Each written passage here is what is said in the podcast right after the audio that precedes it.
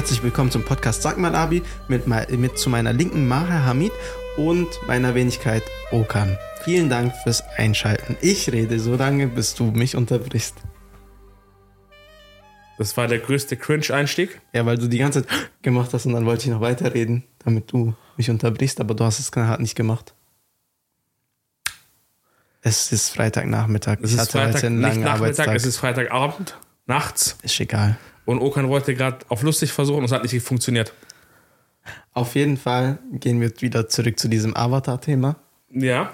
Kennst du diese AI oder künstliche Intelligenz oder sag ich mal diese künstlichen äh, Influencer?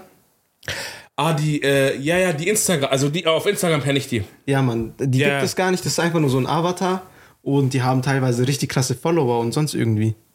Das ist Apps, das ist brutal. Also auf, die haben äh, nicht nur krass diesen echt Richtung Millionenbereich und aktuell gibt es sogar animierte Videos mit diesen mit diesen äh, AI TikTokern mhm.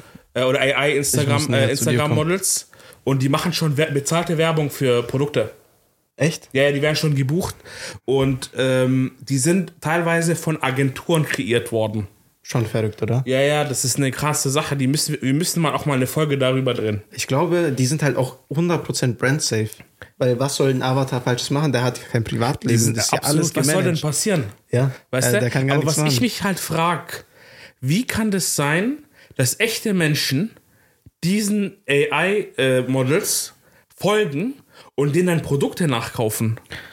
Weil es gibt, es gibt ähm, es gibt in, äh, ähm, in, der, in der USA gibt es ein paar Business Cases, wo große Brands echte Models gebucht haben mit Millionen von Followern, Produkte gelauncht haben, die gar nicht gelaufen sind. Da haben von drei Millionen Followern wirklich im einstelligen Bereich nur Sachen bestellt. Ja, aber Und dann funktionieren solche AI-Avatare, das ist brutal. Ich glaube, da gibt es zwei Vorteile. Also, das, was jetzt bei dem Influencer passiert ist, ist einfach ein scheiß äh, Marketing gewesen wahrscheinlich. Mhm. Also oder ein schlechtes Product Placement.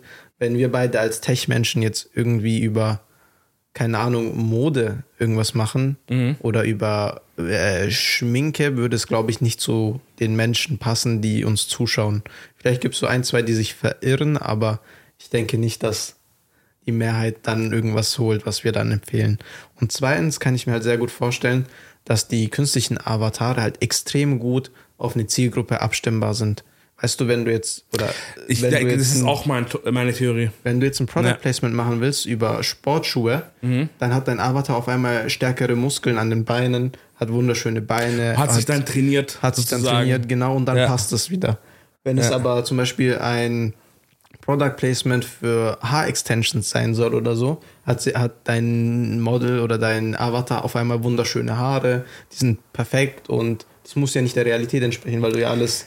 Ich sag dir ehrlich, Okan, was ich auch denke ist, weil ich einfach so ein, äh, sagen wir mal, Gamer seit Tag 1 bin, dass die Leute ähm, durch äh, Games und durch Animes gewisse, sorry, das hört sich jetzt ein bisschen cringe an, aber Gefühle für künstliche Wesen entwickelt haben. Meinst du? Ja, also wenn du, wenn du, ich weiß es nicht, also so ging es mir früher. Ich habe damals Kim Possible, das war mein erster Crush. also das kann man jetzt hier auch so sagen, auch alle an alle, die gerade reingejoint sind. Einige fragen mich, ob ich in die Shisha-Bar komme. Ich weiß noch nicht. Erstmal machen wir den Podcast hier fertig. Ähm, und ich beantworte gleich die Kommentare. Da gibt es ein paar hier, die Leute, die Fitness stiften wollen kommt er einfach welche Hochschule hier die beste, bessere ist und so. Kommt einfach mit Kim Possible. Aber, aber, also wie gesagt, Kim Possible war mein absoluter Crush. Ich habe das nur geguckt wegen Kim Possible. Echt? Fandest du Shigo nicht besser? Nein, nein, Kim Possible. Okay. Ich bin eher auf der guten Seite. Okay. Ich glaube, wir weichen aber hier gerade viel zu Ja, aber, aber wenn wir, aber das können wir gerne, wir können es ja als Einstieg nehmen für, fürs heutige Thema. Heute geht es ja um YouTube Analytics. Ja. Und, ähm, äh, das ganze Zeug, was wir jetzt gerade besprochen haben und diese ganzen Avatare und deren Profile, sind ja analysierbar. Weißt du? Ähm, äh, äh, Gibt es hier irgendwas, was wir noch Nö, äh, besprechen müssen? Okay, gut. Ähm, ja, leiten wir mal ganz kurz in unser, ähm, äh, immer unser Standard-Topic, was die, diese Woche ging bei uns. Ja. Und dann können wir in das finale Thema einsteigen. Und dann seid ihr auch hier nicht fehl am Platz beim Zu äh, Zuschauen und sich fragen, hey, über was reden die da eigentlich? Irgendwelche äh, Anime-Crushes hier? Ich glaube, wir sollten an der Stelle erstmal ein neues Intro machen. Ja. Und ab da dann. Nee, ich, das können wir ja drin lassen, glaube ich, oder? Meinst du? Ja, wir lassen es drin. Ich, ich lasse drin. Netz wieder ich werde das für die, das Netz kann es wissen, dass ich Kim Crush, äh, Kim Possible Crush hatte. Okay. Das ist für mich kein Problem. Ich, Ich- stehe dazu, Mann. Was hatte, was hatte Ron immer für ein Haustier? Das war doch Nacktmull, oder? Dieser Nacktmoll, Mann. Der war schon fresh. Aber ich habe auch, ich hab auch diesen kleinen Hacker geliebt. Ich weiß nicht mehr, wie der heißt. Oh ja. Wade hieß er, glaube ich. Wade, echt? Oh ja, ich, oder? Hieß er Wade? Aber das war krank. Aber ich glaube, der hatte wirklich Crush auf Kim Possible.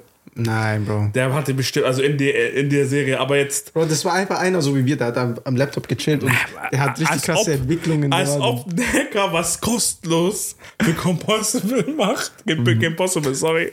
Ohne Hacker, Bro, der ist gut, er ist auf der guten Seite. Du gehst immer damit hin, dass Hacker böse sind. Okay, wir Darf driften jetzt ein bisschen ab. Okay. Ähm, äh, leiten wir mal ein bisschen ein. Was ging so in deiner Woche heute? In meiner Woche heute, In deiner Woche heute ist ja doch diese Woche aktuell. Ja, okay. Ist nicht zu Ende. bis heute Da dann. können noch was passieren. Bis heute, also fünf Tage, Montag bis Freitag. Was ging ab? Ähm, uff, gute Frage. Ich, bei mir ging eigentlich tatsächlich nicht so viel. Ich habe angefangen wieder ein bisschen zu lesen. Das war ganz entspannt. Ansonsten war diese Woche extrem entspannt. Ich habe, um ehrlich zu sein, war ich gefühlt nur in meiner Wohnung, war im Büro ein paar Tage und sonst habe ich gar nichts gemacht. Also wäre jetzt gelogen, wenn ich mir jetzt irgendwas aus dem Hut ziehen würde. Aber ich habe eine Serienempfehlung. Oh. Was? ähm, Equalizer. Da kommt ja jetzt Oh der dritte Teil. Gott. Oder Filmempfehlung, entschuldigt. Ja. Equalizer, da kommt ja der dritte Teil und ich habe mir das zum Anlass genommen, die ersten beiden Teile zu schauen. Und hey, der Film ist Hast du noch nie schon gut. Equalizer geschaut? Ich habe die schon geschaut gehabt, aber Ja? ich wollte es jetzt nochmal in Erinnerung rufen, um in den dritten Teil Kollegen von mir reinzugehen. waren schon drin, die haben gesagt, Echt? das ist brutal und es ist der erste Film, den die gesehen haben, dass der dritte Teil besser als der erste Teil ist. Nein. Ja. Also ich habe ihn auch noch nicht geguckt und bitte keine Spoiler. Ich will den wirklich schauen und ich will das auch wie du machen. Will mir noch mal die ersten zwei anschauen Ja, und dann in den Kinofilm reingehen. Zack, zack, und dann fangen die Sekunden an und dann. Und dann macht er irgendwelche er alle. Griffe und demoliert die Leute. Das ist schon fresh. Richtig finster. ja. Ähm, boah, bei mir war es eine actionreiche Woche. Ich bin, Erzähl. glaube ich, durch äh, ganz Deutschland und ganz die Schweiz gereist. Kunden besucht und das krasseste war die Messe, auf, äh, wo ich war jetzt in Bern. Da war die Syndex-Messe, Messe für ähm, industrielle Automatisierung. Und äh, da bin ich mit meinem Bruder hingegangen und es war unglaublich interessant. Und ich hätte Echt? nicht gedacht, dass ich äh, Partner finden, finden würde für meine Firma oder auch Applica Applications, wo ich sage, hey, ich kann da als Dienstleistung was anbieten.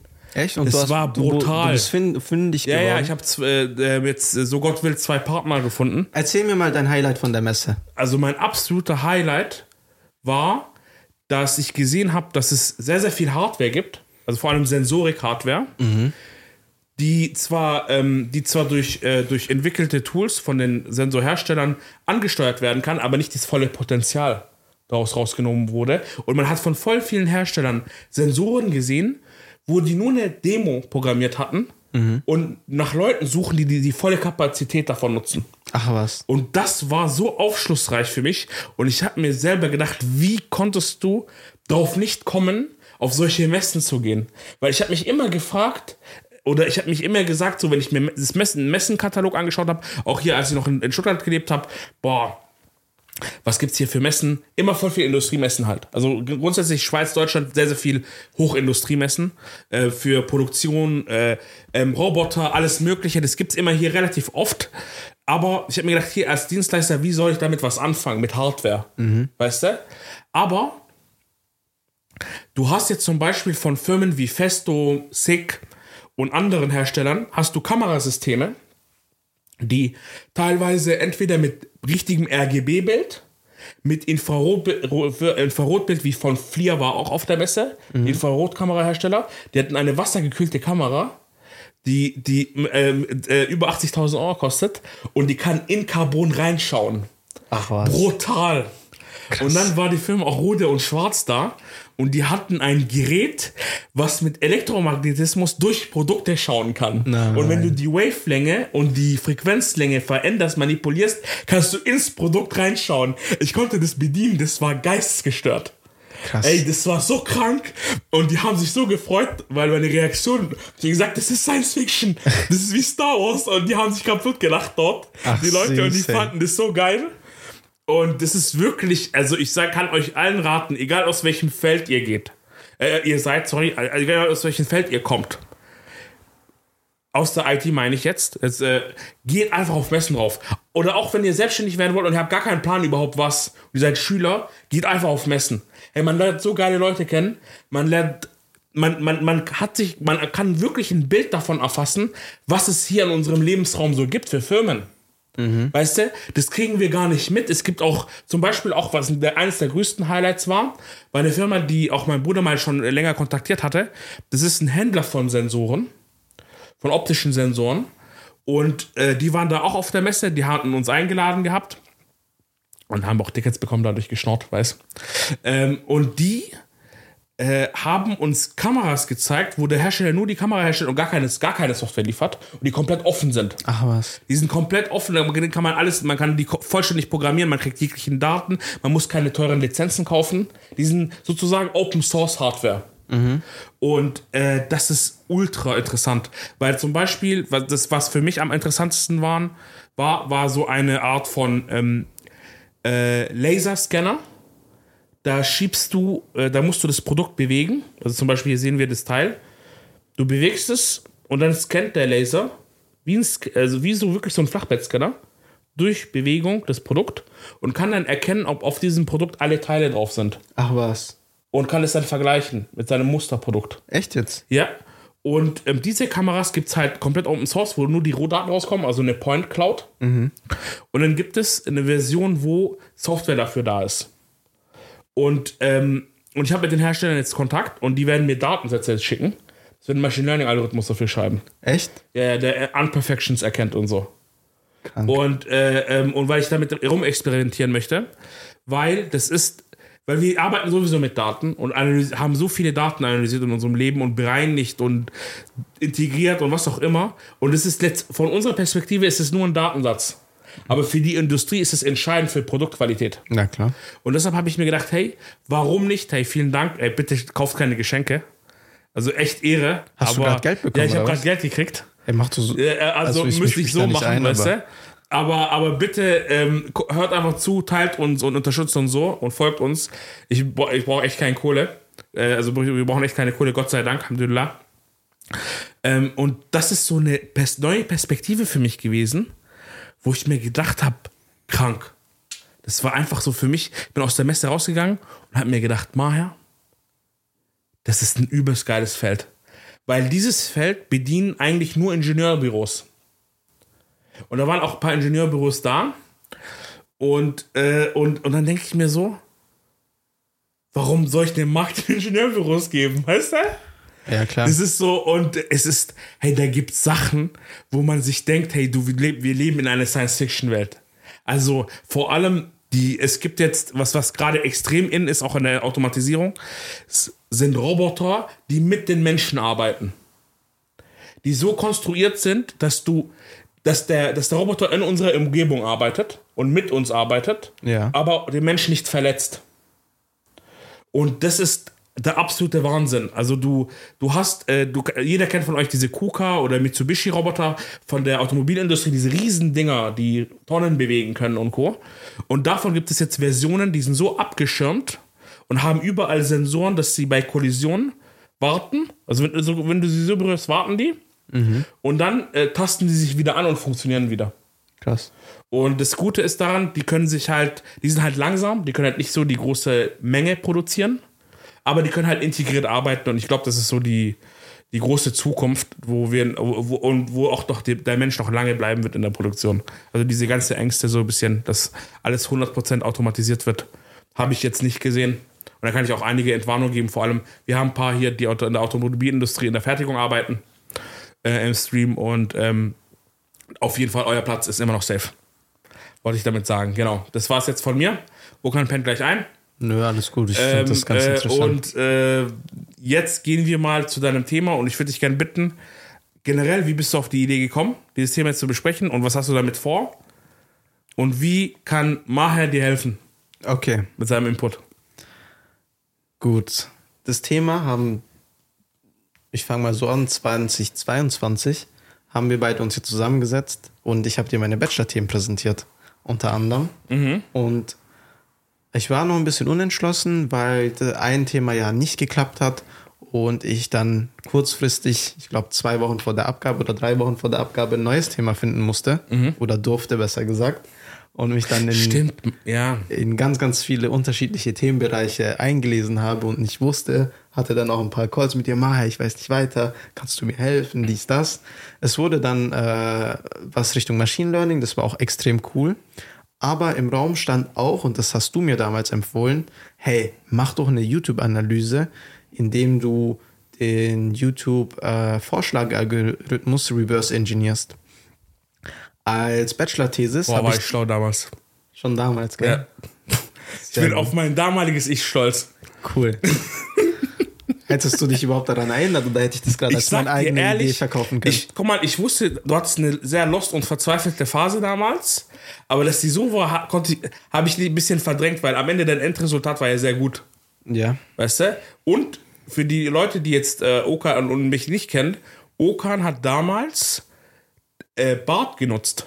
In der, in der wirklichen Early Stage, also BART, die BART-KI von Google, das Ja. pure Modell in Python und das war eigentlich, musst du wirklich auch stolz auf dich sein, weil du warst einer der ersten, aber auch an der Form, die das genutzt haben. Cool. Props. Ja, ich habe ja echt drei, vier unterschiedliche Modelle durchgetestet und Mhm. wir hatten ja beide da echt wegen ein, zwei Fehlern, die sich vielleicht eingeschlichen geschlichen haben oder Forschungsrichtungen. Forschungslücken, sagen wir mal. Ja, genau. Also wir hatten ja da echt viel Kontakt Aber hey, das war, also ich sag dir ehrlich, und viele Kopfschmerzen hatte ich du hast echt ein zumindest. Problem gelöst mit deinem, deiner Arbeit damals. Ja, aber das hat ja, wurde ja leider nicht angewendet. Ja, das ist halt immer so eine Sache, aber grundsätzlich hast du also dein Ziel ja erfüllt und es implementiert. Aber gehen wir wieder Aber zurück genau, auf deine. wollte ich auch gerade sagen. Genau. Auf jeden Fall, das Thema YouTube-Analyse habe ich nicht als Thesis-Thema genommen, weil ich mir da nicht sicher war, ob ich es gescheit umsetzen Mhm. hätte können und ich diese YouTube-API nicht gescheit kannte. Jetzt mache ich ja ab und zu ein paar YouTube-Videos und in dem Kontext dachte ich mir, hey, was macht jemand, der ein bisschen Machine Learning interessiert ist und Data, Datenanalyse technisch unterwegs ist, der nutzt natürlich eine YouTube-API und wertet das ganze Zeug erstmal aus, um zu schauen, was da abgeht und äh, sich selber weiterzuhelfen. Genau, und da ist dann so dieser Gedankengang in, oder der Gedankengang ist dann so ein bisschen in den Sinn gekommen, was man da machen kann. Ich habe dann ganz viel gegoogelt, dachte dann, hey, ich hau da so viel Technik rein, analysiere jedes Video so im kleinsten, kleinsten Detail Nimm sie komplett auseinander. nehme die komplett auseinander. Und dann ist mir aufgefallen, scheiße, das kostet ja Geld. Und jetzt Ja. sind wir hier. Ich erzähle dir gleich, was so Sinn und Zweck von Mhm. der Analyse sein soll. Und ich bräuchte jetzt so einen, so einen Tipp.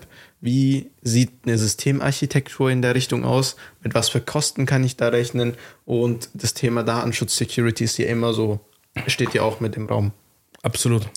Und zwar hat man mit der YouTube API kann man zum einen auf die YouTube-Kanäle zugreifen.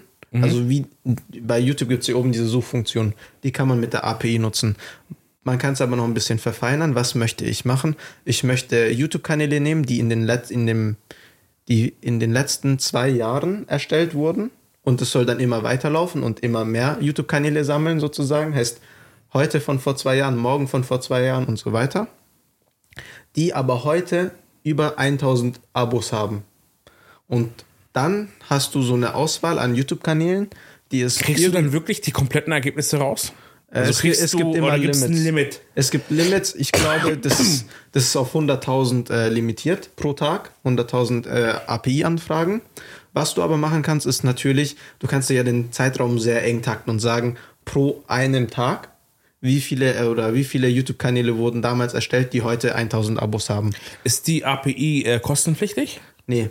Also Wirklich? In, der, in dem Ausmaß, wie ich es jetzt Also genutzt habe, Krass. noch nicht. Aber ich habe ich hab mich noch nicht einbelesen, ob es im Commercial Use äh, Aber wenn kost- du 1000 Anfragen pro. Tag machen kannst, ist schon krass. Weil Google hat in der Vergangenheit sehr, sehr viele freie API-Services ähm, kostenpflichtig gemacht. Und Okay. eins der bekanntesten Services war halt die Google Maps API. Okay. Die wurde sehr, sehr häufig verwendet, vor allem die Leute, so, die die Webseiten kreieren, diese Embedded äh, Google Maps, Ja. weißt du, bei dem Kontaktfeld. Das kostet alles Geld jetzt. Krass. Ja, ja. Und ähm, Hammer, dass sie das freigeben, ja? Erzähl weiter. Also da muss ich vielleicht nochmal schauen, ob das jetzt inzwischen Geld kostet, aber, aber hey, mein Wissensstand ist, dass es für, erstmal deinen, für, für, für den Anfang reicht's. Genau, da kannst du ja diesen Zeit, Zeit, diese Zeitspanne en- eng takten, um fast alle Kanäle ähm, dir rauszuziehen. Auf jeden Fall ist dann die Auswahl der Kanäle. Du kannst dann, sag ich mal, wenn du diese Liste von YouTube-Kanälen hast, dir die, äh, die Video-IDs von jedem Kanal ausgeben lassen. Dann hast du sozusagen auch eine Auflistung, welche Videos die Kanäle au- hochgeladen haben. Was ich machen möchte, ist eine zeitliche Analyse, wann er die Video oder wann pro YouTube-Kanal ein Video hochgeladen wird. Also in was für einem Abstand, ob es vielleicht in bestimmten Monaten ist. Und also ich denke, da kann man ganz viel sich rausziehen. Dann möchte ich aber auch den Inhalt der Videos analysieren und sagen, äh, die Videos werden ja teilweise transkribiert. Und da hat schon mein erster Gedankengang angefangen. Möchte ich selber eine Maschine, einen Machine Learning Algorithmus nutzen, der sich jedes Video einzeln drunter lädt, den transkribiert und dann ähm, das Video natürlich wieder löscht. Aber dann habe ich meine eigene Trans, mein eigenes Transkript. Was hat das für einen Vorteil? Wenn ich schon diese einzelne Videoanalyse mache, kann ich natürlich auch andere Machine Learning Modelle drüber laufen lassen. Unter anderem eins, das zum Beispiel das Video oder was in dem Video passiert, auch noch als Text mir ausgibt und die Bilder beschreibt von dem Video. Das bedeutet, ich habe auch den Videoinhalt und nicht nur das, was gesagt wird. Ich kann aber auch die äh, Soundeffekte analysieren, die genutzt werden, die Lautstärken davon analysieren, die Stimmlagen von den Personen analysieren. Das war mein initialer Gedanke, aber ich gehe stark davon aus, dass wenn ich jedes Video einzeln analysiere, ich extrem starke Rechenkapazität brauche. Oder? Ja, das wird so sein, aber also die, die Initialidee ist extrem gut, finde ich. Und auch wie du da rangehen willst. Und grundsätzlich ist es ja machbar. Also technologisch geht's. Ja, ist halt. Und es ist auch, glaube ich, auch gut zu, für die, auch die Leute zu wissen, dass es äh, technisch möglich ist. Da, wo es dann unwirtschaftlich wird, ist halt, wenn du jetzt zum Beispiel sagst, Videos ab 1000 Views. Und du hast eine massive Messe, die, äh, Masse, die du analysierst. Dann wird, gehen wir ins, äh, in den unwirtschaftlichen Bereich, weißt du? Wenn jetzt zum Beispiel so ein BlackRock oder andere so Wall Street Unternehmen, die können sich das leisten, weil die halt ihre eigenen Rechner haben und so und für Finanzanalysen, die, die tun auch die Social Media Kanäle scrapen und analysieren. Ja. Aber du musst ein bisschen intelligenter vorgehen, damit dein, wie soll ich dir sagen, deine Kostenstruktur oder generell dein Ressourcenmanagement so effizient wie möglich ist, damit, falls es dann kommerzialisiert werden kann, die Basis stimmt. Was ich dir halt empfehlen würde, ist zu sagen, okay, ich nehme Videos, die schon transkribiert sind von Google. Okay. Äh, weil ähm, äh, ähm, ähm, YouTube, ich meine YouTube, YouTube hat angefangen, die Videos automatisch zu transkribieren, damit die Übersetzungsfunktion automatisiert werden kann. Weißt du? Ähm, du hast jetzt zum Beispiel bei Mr. Beast, ähm, der spricht es tatsächlich richtig ein, die anderen, die äh, kompletten Sprachen. Aber du hast jetzt bei populären Videos äh, mit YouTube-Kanälen, die jetzt regelmäßig ihre Videos uploaden, hast du dieses, ähm, hast, hast du das YouTube-Video-Transkript sowie Untertitel. Das, äh, glaube ich, ist auch äh, ist damit sehr gut vergleichbar. Es Ja. ist nicht 100% perfekt, aber zu 80% stimmt das. Und ich habe Kunden begleitet, die haben YouTube-Kanäle, die sind nicht so groß, das sind so in diesem hochspezialisierten Bereich, da sind die haben vielleicht 1000 Follower oder so. Ja. Und, aber die haben gut viele Views, die haben wenig Follower und die, deren Videos werden trotzdem transkribiert Okay. von, äh, von Google und du kannst dann halt die Sprache umschalten. Dann wird halt die Untertitel automatisch über den Google-Übersetzer API ge- gejagt und kommt wieder zurück. Und es ist top. Deshalb würde ich folgendes machen. Ich würde suchen, ich würde erstmal jetzt mir überlegen, okay, welche Videos sind überhaupt für mich interessant? Ab welchen Views könnten sie für mich, äh, ab wann sagst du, es ist erfolgreich? Du musst für dich jetzt festlegen, was für eine Art von Erfolg von einem YouTube-Video willst du? Willst du, dass das YouTube-Video extrem viele Abonnenten verursacht hat? bei einem, bei einem Follow, äh, bei einem, bei einem Influencer willst du, dass das YouTube an sich sehr, sehr viele Views hat oder sehr viele Reactions oder viele Likes oder Dislike-Verhältnis. Es gibt verschiedenste Parameter halt in YouTube. Aber das Problem ist, die Ja. kann ich ja nicht alle von der API abfragen. Ich kann ja nicht. du kannst aber crawl, du kannst YouTube crawlen. Darf ich das? Das ist ja immer so ein ist, Rechtsding, äh, oder guck nicht? mal, du kannst jetzt für dein, du machst jetzt einen Use Case. Okay. Du, äh, sagen wir mal, experimentellen Use Case, da wird dir YouTube nichts sagen. Okay? Da wird, die werden dich auch nicht sperren. Wann, wann das dann problematisch wird, wird es, wenn du es kommerzialisierst. Aber dann gibt es auch äh, in der Google Cloud Plattform kannst du die, Kosten, äh, äh, die kostenpflichtigen APIs buchen. Echt? Ja. Okay. Für alle Google Services und Analytics kannst du die dann buchen äh, und dann ähm, erfassen und dann analysieren. Auch für, und, auch für andere Kanäle. Leute hast. Ja, auch. Okay. Alles, was öffentliche Information ist, bekommst du. Du bekommst aber keine CPM oder irgendwie, wie die bezahlt werden. Das kriegst du nicht raus. Okay. Weißt du? Das ist auch bei Instagram und TikTok so. Wir haben gerade so ein Projekt, auch was Analysen angeht. Ähm, da müssen wir die crawlen. Das geht nicht anders. Weil du kriegst teilweise von den Plattformen, bekommst du äh, äh, oder den Betreibern von den Seiten, von den Instagram-Seiten oder den, äh, den TikTok-Seiten bekommst du nicht immer die API-Schlüssel, deshalb kannst du auf erweiterte äh, Prognosedaten nicht zugreifen. Mhm. Oder auf historische Prognosedaten ist auch immer so die Problematik. Und ähm, deshalb muss man manchmal crawlen. Und es ist halt einfach so, dass die, die großen Betreiber, die ganzen Social Media Kanäle, es zulassen, obwohl sie es eigentlich schweren müssten, weil es Traffic verursacht und Geld kostet, weil die Positionierung dann in Google und in den ganzen Search Engines, äh, Engines besser ist. Okay. Weißt du, wenn die Seiten mehr abgerufen werden, wenn sie dort mehr auftauchen, weil Google crawlt ja auch alle regelmäßig. Äh, man kann auch Google dazu zwingen, die, äh, seine eigene Seite mehr zu crawlen über den, über die, ähm, über die, ähm, wie heißt die, Search Console. Mhm. Console. Also zu Google Analytics kann man die zusätzlich freischalten. Und ähm, wenn du, also gehen wir wieder zurück, wenn du dann die Parameter festgelegt hast für deine Suche ja. und du YouTube-Videos dann hast, dann würde ich persönlich das YouTube-Video an sich, die Bild, das Bild nicht analysieren. Okay. Weil du verursachst sehr, sehr viel Rechenleistung, äh, Rechenleistungen auf die GPU-Ebene und GPUs anzumieten ähm, über AWS oder über Google Cloud Plattform ist sehr, sehr kostenintensiv. Mhm. Vor allem, wenn du sagst, ich will schnelle Resultate haben. Lohnt sich nicht, meinst du? Würde ich persönlich sagen, lohnt sich nicht. Was du machen könntest wäre, ich weiß es aber nicht, ob das geht mit der ähm, YouTube API, die Momente aus den Videos rausziehen. Nee, das geht nicht. Wo die meisten Views waren. Du wo musst, die meisten Wiederholungen waren. Du kannst die ganze Videos runterladen, ja. aber du kannst nicht äh, Snippets Okay, dann können wir, müssen, können wir das vergessen. Okay. Dann würde ich den, das Transkript nehmen und das mit den Kommentaren vergleichen. Welches Ereignis wurde am meisten ko kommentiert. Okay. Aus, also Kontextanalyse über ChatGPT. Mhm. Mit so einem Large Language Model müsste möglich sein. Wenn du, wenn du das, also so an, du musst dann G, äh, GPT 3.5 Turbo nutzen, weil das ist, das hat, eine, das hat ein Feature, dass du das so anlernen kannst, dass es genau das macht, was du möchtest. Würdest du GPT nutzen, weil du kannst ja auch Dinge nutzen, entweder Bart oder das von Facebook. Kannst du, ja. Ich, ich weiß, Lama ich habe mich gerade, ich beschäftige mich gerade sehr viel mit GPT, deshalb bin okay. ich da am versiertesten, dir eine Information zu geben. Okay. Weil ähm, Lama zum Beispiel wurde von Meta für um die 20 Use Cases trainiert. Mhm. Und ich weiß nicht, inwiefern es retrainiert werden kann. Okay. Ähm, ich glaube, es kann für diese, diese 20 circa Use Cases dann angepasst werden. Zum Beispiel Service Bot, weißt du? Oder Order ja. Management und so. Oder generell FAQ Bot.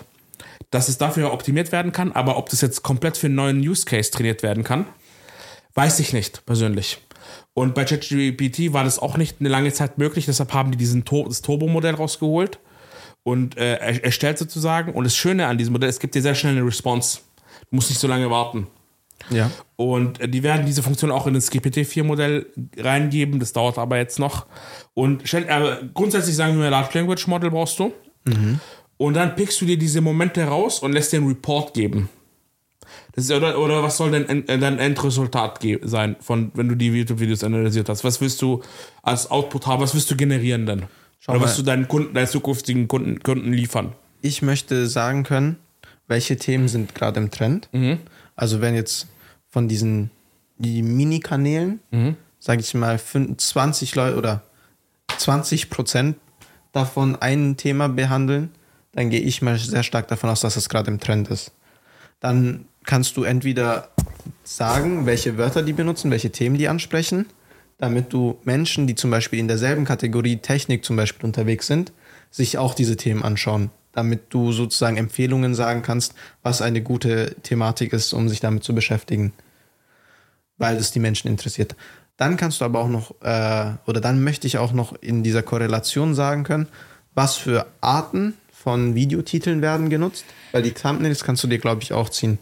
Was für Thumbnails, Ja, ziehen, also ja. was wird auf einem Thumb, Thumb, auf diesem Einstiegsbild, was wird da gezeigt? Was für Videotitel ähm, nutzt, nutzen die Menschen und was für eine Auswirkung hat das? Also wenn du sagst, der hat mit diesem Video hat er einen Sprung von 1000 Abos gemacht oder so, gehe ich mal Ah. sehr stark davon aus, dass, Okay. dass dieses eine Video sehr gut war. Und du kannst dir aber auch noch zu den Videos, kannst du dir auch ähm, die Videos ziehen, die vorgeschlagen werden.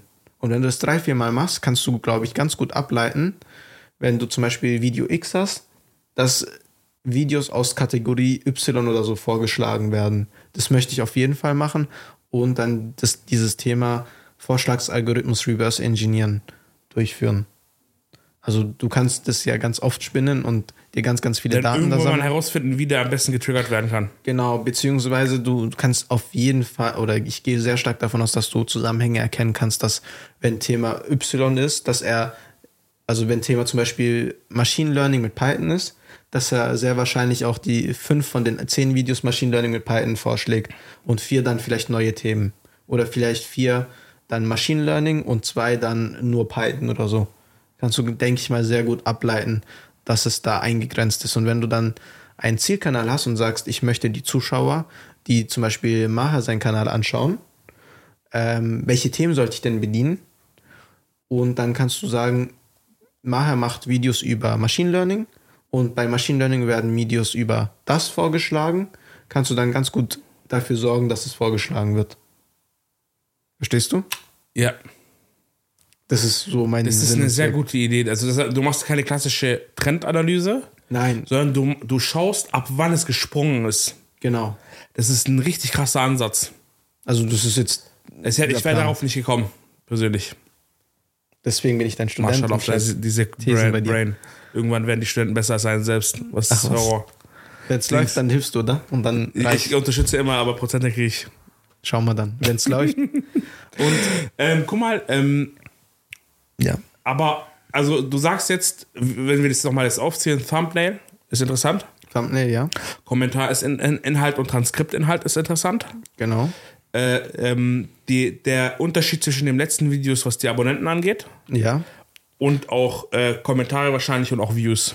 Längen von den Videos. Längen von den Videos, stimmt, ja. Mhm. Wann sie hochgeladen werden, also bestimmte Uhrzeiten und auch äh, Abstand von den Videos zueinander. Ich würde folgendes dir raten, jetzt, wenn, wenn du das jetzt hosten willst. Ja.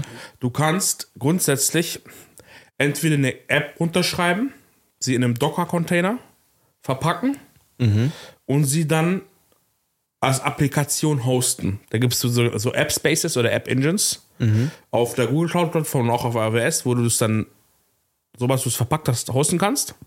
Und dann laufen die permanent. Das ist sowieso ein Linux-Server, kannst du dir vorstellen, der permanent läuft. Okay. Das Problem ist, der verbraucht immer Datenspeicher, immer RAM und immer Prozessing oder GPU-Power. Aber das will ich ja gar nicht, oder? Ähm, für, den, für, das, für, die, für, für, für das Hauptprogramm brauchst du das. Was ich machen würde, wäre jetzt deine App zu splitten. In eine Microservice-Architektur, also nicht als Monolith zu bauen und gewisse Services zu programmieren. Du hast deine Hauptapplikation, das ist dann deine Oberfläche, deine, deine Nutzerverwaltung und Co. Die muss immer laufen, weil die Leute müssen sich ja einloggen. Die müssen, das muss ja verfügbar sein. Und dann baust du einen Analytics-Service, der, ähm, der die Daten dann gemeinsam aggregiert und diese Empfehlungen rausgibt, was man dann machen soll oder was der halt, oder was, wie du den das am besten triggern kannst für deinen Content, für deine Kategorie und Co. Ja. Und, äh, und dann baust du einen Service, der Daten crawlt und, äh, und zieht und das in eine, in eine Routine. Und dann kannst du, ähm, glaube ich, wie heißt das? Ich glaube, Google Functions nutzen heißt das. Und dann kannst du die so programmieren, dass die nur in gewissen Zeitpunkten laufen Einmal pro Tag oder oder, getriggert werden müssen. Dadurch ver verbrauchen die gar nichts, aber sind immer verfügbar.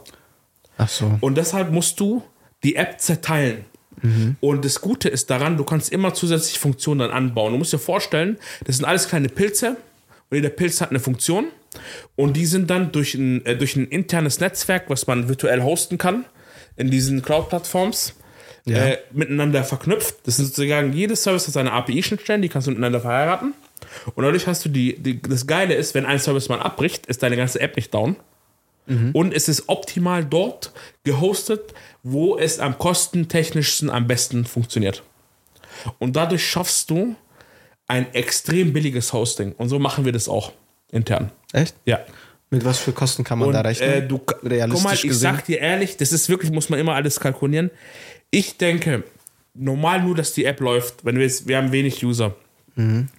Sind es vielleicht ein paar Euro im Monat. Das sind so 15 Euro. Echt? Nur für, die, nur für dieses Management, das User-Management, da, diese User-Datenbank, Oberfläche und Co.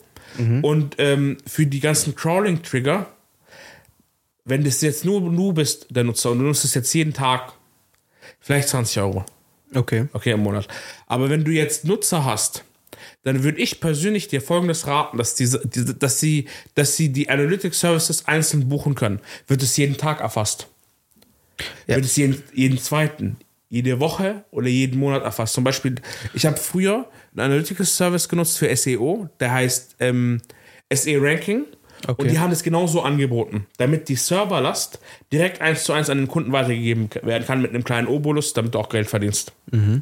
Weil so ist es am managebarsten. Also, ja. ich hätte es halt so gemacht, dass ich äh, diese generelle Auswertung von, sag ich mal, diesen Trendkanälen mhm. einmal pro Woche laufen lasse und es dann, sag ich mal, in einem Standard-Abo enthalten ist, dass man sich das anschauen kann oder sogar kostenlos, je nachdem, wie viel das kostet bin ich auch offen dafür, das kostenlos zu machen. Und wenn du deinen eigenen Kanal auswerten willst oder bestimmte von jemand anderem, dann musst du Geld zahlen. Das wäre so mein Sinn. Das Problem ist, ähm, wenn die Leute draufgehen und du hast richtig viele User, ja. wirst du massive Kosten haben. Für was?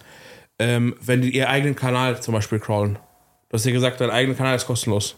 Nein, nein, nein. Oder hast du gesagt, es ist kostenlos? Diese generellen Kanäle, so diese. Ah, allgemeine Themen, diese Trendkanäle zum genau, Beispiel. Genau, diese unter 1000 Abos, die in den letzten zwei Jahren, zwei Jahren angelegt wurden oder so. Unter 1000 Abos? Äh, über 1000 Abos, die in den letzten zwei Jahren. Das ist viel zu viel. Viel zu viel. Ja, ich würde also, unter 1000, ich würde ab, ich würde erst ab 50 oder 100.000 Abos gehen. Du hast, das Ding ist. Aber ich habe ja diese, ja. diesen Anlagedatum von dem Kanal, von dem Erstellungsdatum. Ja.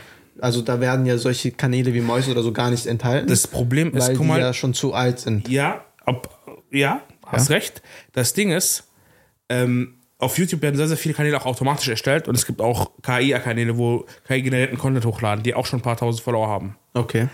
Und ähm, das sind zum Beispiel Kanäle, die nur einen Sound machen von Wasser. Tröpfeln.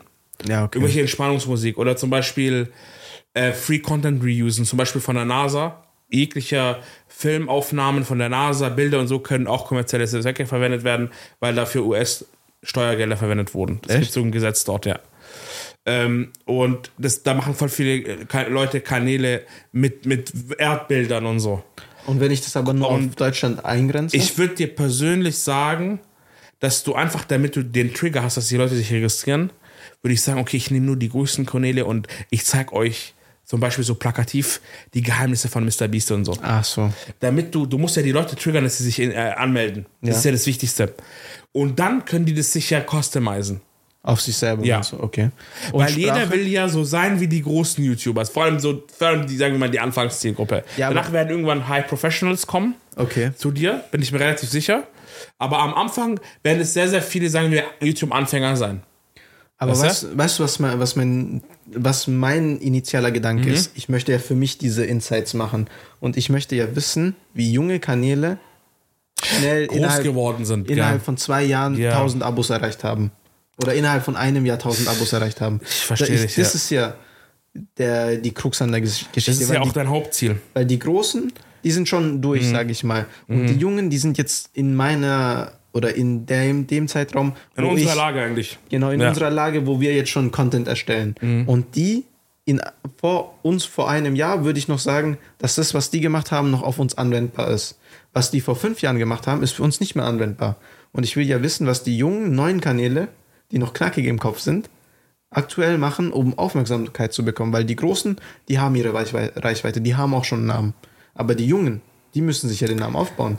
Du hast echt recht, ja. Also, das stimmt. Das mit den Großen macht richtig krass Sinn, um sag ich mal. Um Traffic zu generieren, um, um Reichweite, also ja, das genau. Bekanntheitsgrade. Aber das, was mir was bringt, sind die jungen Kanäle. Würde ich jetzt mal behaupten. Und ich kenne die ja gar nicht, deswegen muss ich so eine Abfrage machen, um zu ermitteln, wer die jungen Kanäle sind, die was taugen. Verstehst du mich? Ja, aber dann würde ich Region-Locking machen, wie du gesagt hast. Also Deutschland. Deutschland. Ja. Okay. Und vielleicht Dinge. Und dann ab, dann soll man schon sagen, ab 1000. Mhm. Und äh, wie die es geschafft haben, bis 10.000. Okay. also du musst ja selber, du kennst dich da besser aus. Du sagst dir einfach, okay, wann würde ich sagen, okay, der hat jetzt den Sprung geschafft. Mhm. Und also was ich denke persönlich, ich denke, die Kanäle, die bis 25.000 es geschafft haben, haben sich etabliert. Ja. Weil, bei, ähm, weil das habe ich auch schon mal dir erzählt gehabt, der, dieser Inscope und Sascha mhm. Hellinger, die waren ja bei mir in der Schule. Ja. Äh, die waren sozusagen meine, die Nachbarklasse, hat ja auch mit denen Kontakt, viel mit Nico Kontakt gehabt. Und ähm, wo, wo der sich etabliert hatte, war echt bei 25.000. Ab da ging's? Ab dann ging es ab, ja. Okay. Und dann ging es damals, um regelmäßig Content zu bringen, damit, das, damit der Wachstum geschieht und auch Ko Kollaboration und Ko äh, Kooperation mit anderen YouTubern zu machen. Mhm. Und dann ging es halt ab. Und aber diese bis zu 25.000 kommen, da scheitern die meisten, habe ich das Gefühl. Okay. Und die, also, und ich finde, die Leute, die schon 100.000 Follower haben, die können schon damit leben. Bestimmt. Weißt du? Ähm, und deshalb denke ich so, äh, du musst mehr da recherchieren, mhm. damit es ein bisschen solider ist, aber so, das ist so meine, die Erfahrung, die ich habe, wo ich denke. Und, ähm, und du sagst, ich soll lieber mit AWS oder, oder Google. Ja, Cloud. was du jetzt machen kannst, komplett am Anfang, würde ich es einfach auf deinen Rechner laufen lassen. Damit mhm. erstmal das Konstrukt steht. Vor allem das Analysekonstrukt. Ja, bis ich es halt entwickelt habe. Genau. Und, und dann ja. kannst du das relativ lange eigentlich auf Firebase hosten. Okay. Die äh, ähm, äh, und was Kleines mit Flutter einfach machen, das für die Oberfläche geht am schnellsten. Ich habe halt keine Ahnung von Flutter. Das ist halt Gibt so ein Millionen Videos. Ja, aber also das kann man sich, äh, man muss sich alles aneignen. Sag, halt sag dir ehrlich, Okan, guck mal, im Studium lernst du das die Basis und die Spezialisierung kommt äh, in, in der Freizeit. Okay. Ähm, also wenn man richtig gut werden will, weißt du? Und dann macht man das im Job und beschäftigt sich auch im Privatleben damit. Das sind so die Cracks. Das ist in jedem Bereich so, ob du Fußballer bist oder was auch immer. Jeder, der ein Crack in einem Thema ist, opfert halt auch seine Privatzeit, weißt Und äh, ich glaube, du hast das Potenzial dazu. Du hast dir damals auch alles vom Scratch beigebracht für die Bachelorarbeit. Und du kannst es, du musst einfach nur kontinuierlich dranbleiben. Und dann, also wie gesagt, wenn das Modell dann steht auf dem Rechner, mhm. auf Firebase hosten und wenn du, wenn Firebase an die Grenzen kommst, wo, bis es, wo es kostenlos ist, würde ich das dann auf äh, Google Cloud Plattform persönlich machen. Ich mag irgendwie Google Ach, Plattform mehr als AWS. Ist erstmal kostenlos? Firebase ist eine lange Zeit kostenlos. Okay. Bis 10.000 User, glaube ich. Ach was. Ja. Aber dann wird es brutal teuer. Nein. Da musst du umziehen. Voll der Scheiß. Ja, aber da hat jemand, äh, das hat mir mein Bruder damals erzählt, weil ich habe gedacht, Firebase ist die Lösung. Die haben Für auch viele Kunden. Ich habe schon gelesen, dass die extrem miese gegangen sind, ja, oder? und äh, da gab es einen, ich habe leider, ich weiß wirklich leider nicht, wer das ist, der hat eine Spenden-App entwickelt.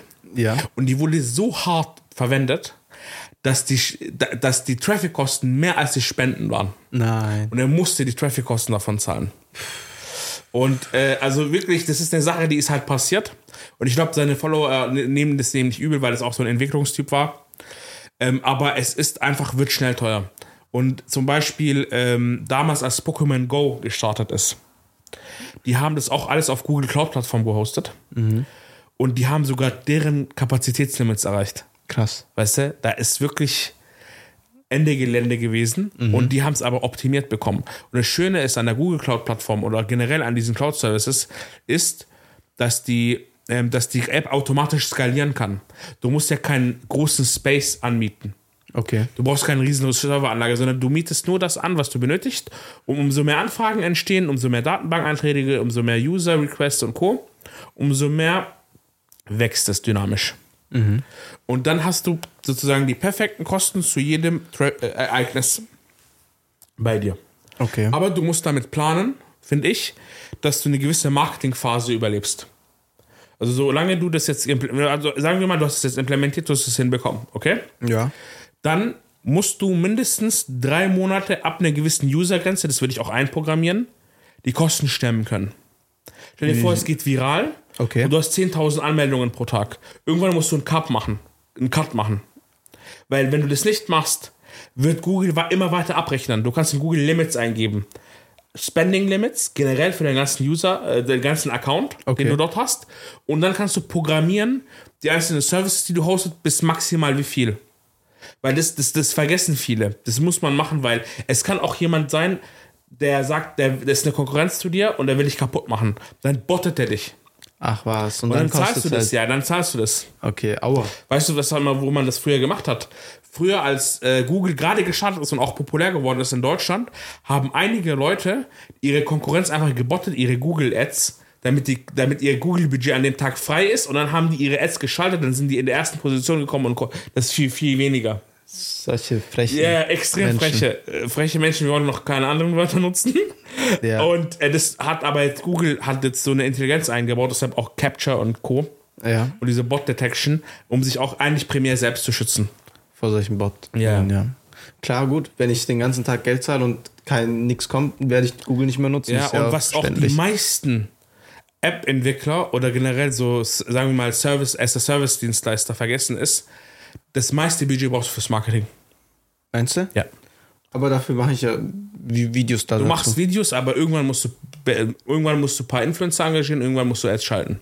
Ich weiß gar nicht, ob ich das will. Ich will das erstmal umsetzen als Ja, aber wenn du Geld, guck mal, wenn du das jetzt umsetzt als Projekt, ja. okay, wirst du es nicht kommerzialisieren. Ja, schon, aber ich gehe ich geh jetzt nicht davon aus, dass es das eine Ding ist. Also ich denke, das wird sehr interessant sein. Aber ich Ab, denke nicht, dass so viele Menschen mit YouTube anfangen wollen und sich diese Analyse ziehen wollen, um Dann würde ich dir eine Sache raten. Geh mal ins Internet, ihr könnt auch ins Internet gehen, googelt mal was die am meisten gewünschten Traumberufe sind von unserer aktuellen Jugend. YouTuber. Ja, Influencer. Influencer. Ja, dieses Video. Und dann sagst du mir, dein Service ist nicht zukunftsreich, Ralf. Ich gebe dir digitale Kopfnuss hier. Aua. Ja, aber das, das hat wehgetan. Guck mal, das Ding ist, wir haben gerade die große Problematik in der westlichen Hemisphäre, dass die Traumberufe richtig absurd sind. Guck mal, ich, ich, ich, ich, ich wollte als erstes Wissenschaftler werden, okay? Ja. Und äh, ich, oder man, manche wollten äh, Astronaut, Fußballer, Astronaut, Baggerfahrer, Ach, Baggerfahrer, äh, Bauarbeiter, äh, Doktor, äh, Tierarzt.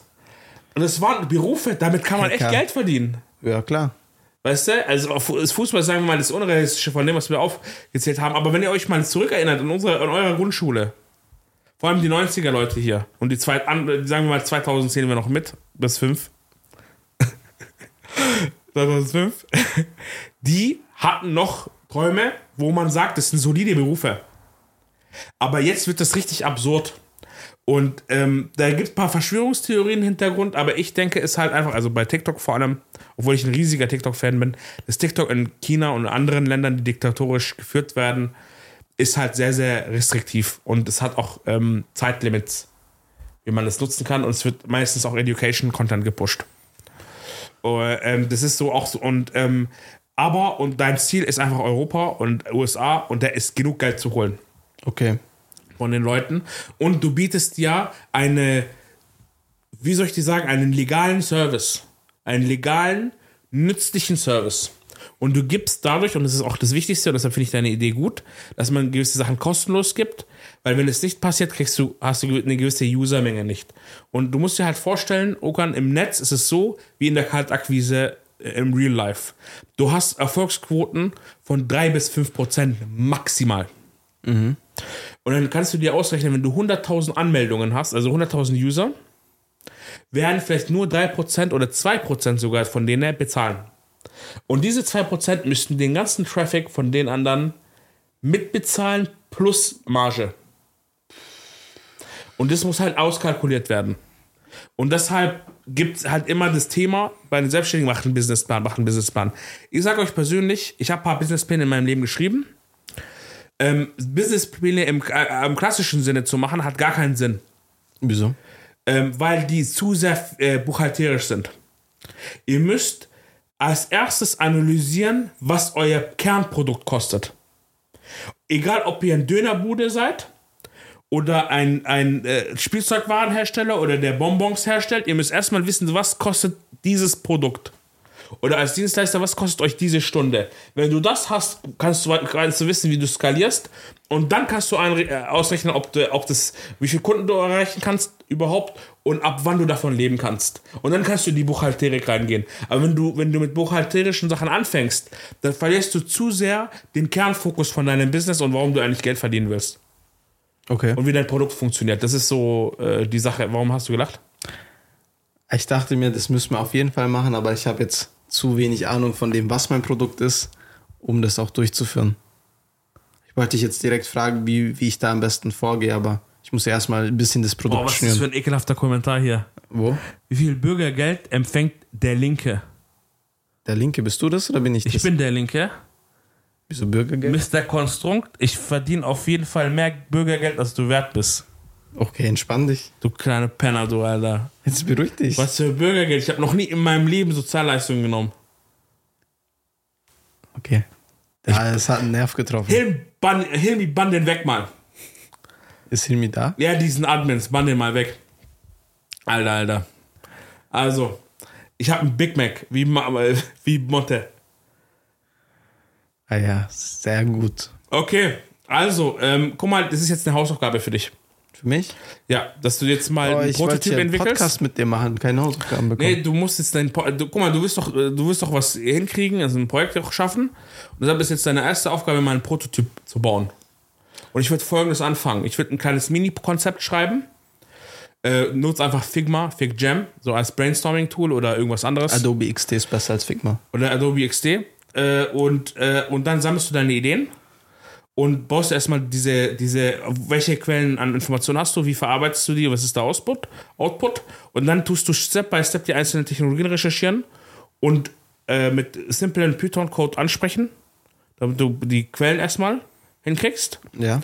Danach, wenn du die Quellen hast, würde ich Sample-Datensätze von ein, zwei Videos nehmen und dann die Analyse fahren. Von ein, zwei Kanälen meinst du, weil ja, ich ja die Kanäle. Kanäle auswerten. Genau. Den, die Auswertung fahren und dann das, den, Out, den Output optimieren, was du aussagst. Mhm. Und wenn das funktioniert, dann gehst du darin, das zu skalieren. Dass du so professionell codest. Und dann wirst du sehen, okay, kann ich das oder brauche ich jemand? Äh, jemanden zu holen ist keine Option, weil ich habe kein Geld. Nein, ich meine, aber das ist grundsätzlich. Aber, also, oder was, welche fehlenden Skills muss ich einbauen? Okay. Oder ausbauen, meine ich, also selber. Dann gehe ich auf Fiverr und ziehe mir jemanden, oder? Für 5 Euro die Stunde. Ich sag dir ehrlich, auf Fiverr sind gute Leute. Meinst du? Ich habe Kunden, die nutzen Fiverr extrem oft. Aber die kosten doch Vor allem E-Commerce-Leute. Äh, Leute nutzen Fiverr sehr, sehr, sehr oft. Und hey, die Ergebnisse sind wirklich nicht schlecht. Man darf Fiverr echt nicht haten. Und okay. da sind Leute teilweise, wie soll ich dir sagen, das sind Studenten, das sind Schüler. Ähm, die haben Skills, die man verkaufen kann. Und in deren Ländern wie in Pakistan oder Indien sind 5 Euro brutale Kohle. Ja, klar. Und, äh, und ich gönne es den Leuten. Und dann kann man auch, auch ein bisschen, bisschen was mehr geben, wenn das einen wirklich was gebracht hat. Und es ist eine tolle Sache. Und vielleicht findest du jemanden, ähm, mit dem du längerfristig zusammenarbeiten kannst. Warum denn nicht? Ja, gut, das stimmt. Ist nicht so schlecht. Und äh, deshalb, ich bin nie, ich, will jetzt erstmal kein Geld in die Hand nehmen. Das ja, erstmal, da, da, das, was du jetzt in die Hand nimmst, ist deine Zeit. Ja. Und, und meine Kreativität. Und deine Kreativität und das nutzt du jetzt zu 100 Prozent. Und äh, weil die wichtigste Ressource eines Selbstständigen ist echt einem selber und seine Birne. Und du hast dich gut weitergebildet, mashallah, und ähm, du hast das Zeug dazu und du musst einfach nur dranbleiben. Und das, ist, das wird das Entscheidende sein, ob das funktioniert oder nicht.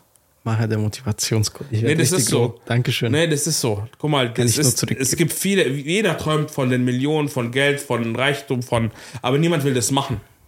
Weißt du? Du, du träumst immer, also ich bin so ein Typ, ich bin ein Träumer. Ich liebe es, Träumer zu sein.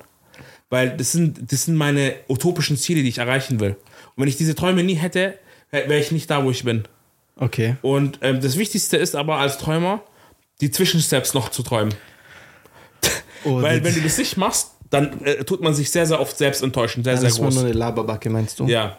Bin ich auch ein bisschen schon. Jeder ist die Laberbacke am Anfang. Jeder mag es zu reden, gell? Aber danach tut sich das splitten. Meinst du? Ja. Dann, äh, warte, deutscher Spruch, dann trennt sich die Spreu vom Weizen. Oh mein Gott. Dankeschön. Für die, die nur zugehört haben, das war ein männlicher Handshake. Oh ja, wir haben ja noch Podcast-Zuhörer. Das ist ja eigentlich ein Podcast und kein Livestream. Ja, ja deshalb. Ja. ähm, ich bedanke mich erstmal ganz herzlich bei dir, Maher. Hat mir jetzt erstmal extrem viel weitergeholfen. Das freut mich. Weil ich dieses ganze äh, Google Functions nicht im Kopf hatte, weil ich dieses ganze ähm, Konzept Cloud-Geschehen. Cloud-Geschehen gar nicht im Kopf habe. Ja. Ich habe auch, ich habe mir jetzt, während wir geredet haben, so eine kleine Systemarchitektur Mhm. im Kopf gebastelt. Ich sehe einfach links, sehe ich mein Login. In der Mitte sehe ich meinen Crawler Mhm. und die Systemlogik zur Auswertung von, den, von, von der Ist auch ein YouTube-API. Service. Das ist auch ein Service von mir aus. Und rechts sehe ich meine Datenbank. Mhm. Genau, so ist Und- es auch. So wird es wahrscheinlich sein. Und was ich dir empfehlen würde, ist MongoDB zu nutzen als Datenbank. ja. Weil die die diverseste ist. Du kannst von MongoDB das, Ist das eine das SQL oder NoSQL? NoSQL. Echt? Ja. Cool. Und das Coole ist, du kannst dadurch, dass es Collections sind, das sind ja, das sind ja keine Tabellen, das sind Collections, das ist sozusagen eine Ansammlung, das sind so JSON-Files. Du kannst immer tiefer reingehen. Das ist richtig krass. Du kannst halt Collection, Collection, Collection, Collection. Okay. Und die kannst du dann, es ist halt ein bisschen komplexer abzufragen, aber du kannst sie viel, wie soll ich sagen, ähm, Ja, viele. Äh, containerhafter behandeln Okay. und ablegen. Und äh, ich, das ist, ich weiß nicht, ich bin ein Riesenfan von NoSQL. Wir arbeiten auch nur mit NoSQL. ja, viele APIs liefern auch mit äh, in dem Datenformat Ja, ihre exakt. Und Ergebnisse. dann merkst du auch, was im Hintergrund abläuft, weißt Und du? ich ärgere mich jedes Mal, weil das so verschachtelt ist und ich keine Ja, Ahnung du von musst nichts dann eine Abfrage schreiben. Ja, aber das. Ähm, äh, das bei APIs ist immer Schmutz. Aber wie soll ich dir sagen? Äh, Ich, äh, das ist eine coole Geschichte. MongoDB liefert auch bis zu einem gewissen Zweck auch kostenlos Database, Database an. Ähm, du kannst die MongoDB innerhalb von Google Cloud Plattform hosten oder bei äh, MongoDB selbst. Geht beides. Ich würde empfehlen innerhalb von Google Cloud Plat- Plattform, weil du dann ein virtuelles Netzwerk gestalten kannst. Inner- Innerhalb von Google Plattform und den ganzen Traffic zwischen den Services privat hältst und nicht übers Netz geht. Auch ein Security-Argument. Okay. Es ist wirklich, es geht relativ tief.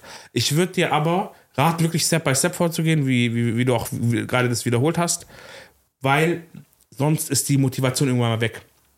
Weil wenn du ein zu hohes Ziel hast, wenn du jetzt sagst, ich will eine fertige Applikation in jetzt drei Monaten machen, das wird niemals passieren. Und auch ein, ein, ein Top-Entwickler wird es nicht hinkriegen. Weil es, also vor allem, wenn man das nebenbei macht. Okay, ja. Ich meine nebenbei nicht Vollzeit. Und, ähm, und, und wenn du das so, so machst, dann denke ich mir, es ist eine geile Sache. Und was ich probieren würde einfach, auf Kickstarter. Auf Kickstarter. Hey, auf Kickstarter sind Sachen. Was soll ich da Wir machen? müssen mal auch mal eine Folge machen über Crowdfunding. Okan, da werden Produkte gelauncht, wo mein Kopf in sich implodiert. Das letztens, was ich gesehen habe, das hat meinen Kopf kaputt gemacht. Im Positiven oder Nein, im Negativen? Negativen. Aua.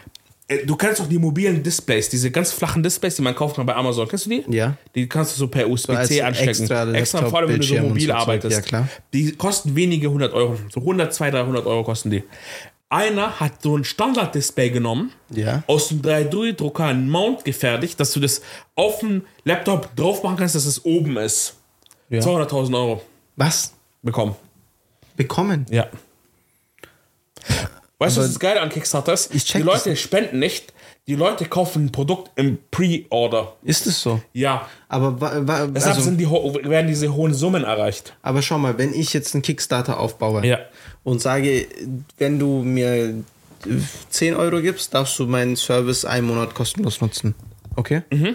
Funktioniert das so? Und was ist, wenn ich das nicht bewer oder nicht schaffe umzusetzen? Guck mal, es gibt äh, Kam- äh, Kickstarter, die dann scheitern. Okay. Du musst einfach die Leute darüber informieren dann, dass es scheitert. Dass es scheitern kann. Ja. Und ähm, wenn du, wenn es sich verzögert, musst du dir halt updaten, dass es sich verzögert. Ja. Aber wenn du denen jetzt versprochen hast, ein physisches Produkt zu bekommen, das ist halt problematisch. Das ist halt ein paar Mal passiert auf Kickstarter, Okay. wo dieses Unternehmen pleite gegangen ist und halt die Produkte nicht liefern konnte. Und dann werden die verklagt Ähm, bis ja, was du aber auch noch machen kannst, ist, wenn du sagst, hey, ich, ich bin nicht in der Lage, kannst du das über Kick, äh, Kickstarter zurücküberweisen. Echt? Aber was wenn ich Ja. das Geld schon genutzt habe? Ist ja Dann Abfuck. gehst du pleite einfach. Ja, ich bin 22, ich will keine Privatinsolvenz Ich, anmelden. äh, was willst du denn machen?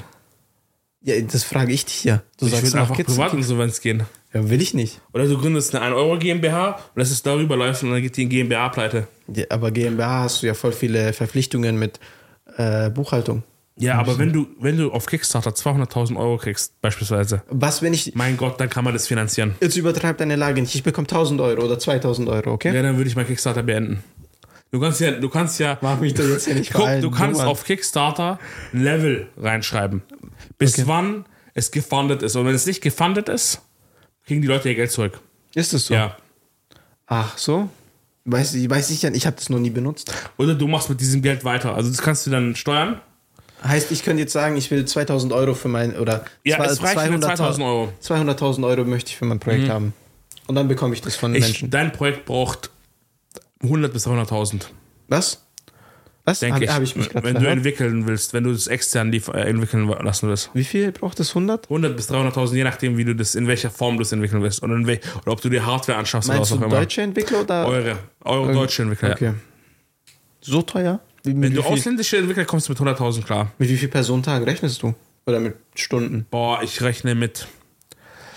Äh, das einen Monat ein Entwickler 20.000 kostet. Und dann bräuchte ich fünf Monate. Ja, bei einem, äh, bei, bei, wenn du das jetzt in dieser ersten Stage machst. Okay. Ist Crazy. locker möglich, ja. Mhm. Also nach meiner Erfahrung. Aua. Mhm. Da benutze ich wohl deshalb viel private musst du selber, Zeit Deshalb musst du lieber selber. private Zeit nutzen am Anfang. Ich würde grundsätzlich, also da sind bestimmt Leute, die den Podcast hören, die eine Idee haben, gar, gar nicht entwickeln können, null. Ja. Und sich fragen, okay, engagieren wir eine Firma? Ich habe am Anfang sehr, sehr viele solche Anfragen bekommen. Echt?